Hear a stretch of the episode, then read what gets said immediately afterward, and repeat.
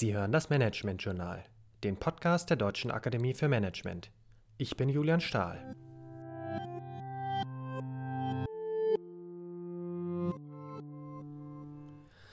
Kaum etwas wird aktuell in Organisationen so stark diskutiert wie die klassische Hierarchie. Schaut man auf die Herkunft des Worts und übersetzt Hierarchie mit göttlicher Ordnung oder der Herrschaft des einen bzw. Heiligen, ist das nicht verwunderlich. Wer will sich schon einer gottgegebenen Ordnung hingeben?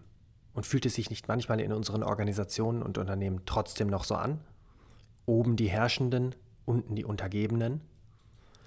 Die Diskussion um Hierarchien wird zusätzlich durch neue Organisationsformen befeuert, die Unternehmen aus der Softwareindustrie entwickelt haben. Agiles Management oder Soziokratie beispielsweise, Organisationsformen, in denen flache Hierarchien, flexible Strukturen und Selbstorganisation im Fokus stehen. Da ist es nicht verwunderlich, dass der Ruf durch die Organisation halt, für flache Hierarchien zu sorgen oder Hierarchien gleich ganz abzuschaffen. Aber wie immer bei scheinbar einfachen Antworten lohnt es sich ein zweites Mal hinzuschauen.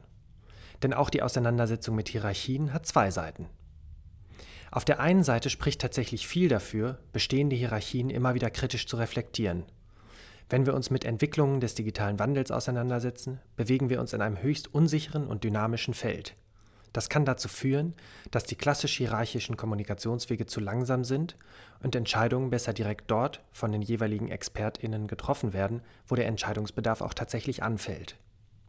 Klar ist auch, dass Hierarchien oft dazu ausgenutzt werden, persönliche Vorteile und Machtpositionen rücksichtslos auszuspielen auf Kosten derer, die in der Hierarchie tiefer stehen.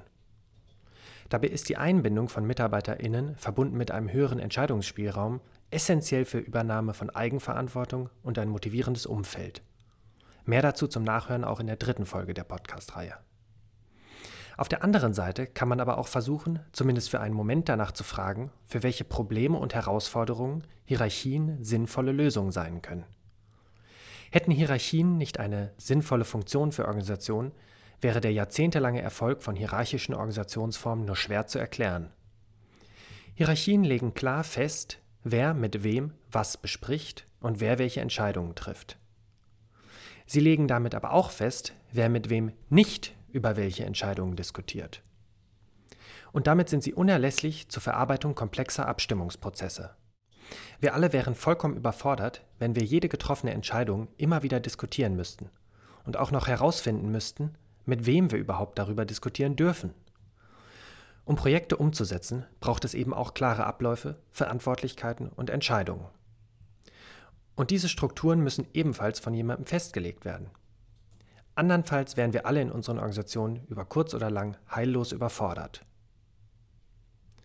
Nochmal zusammengefasst, es braucht beides, offene Prozesse und Kommunikation abseits der klassischen Hierarchieebenen, aber eben trotzdem auch klare Entscheidungen und Strukturen in der Umsetzung.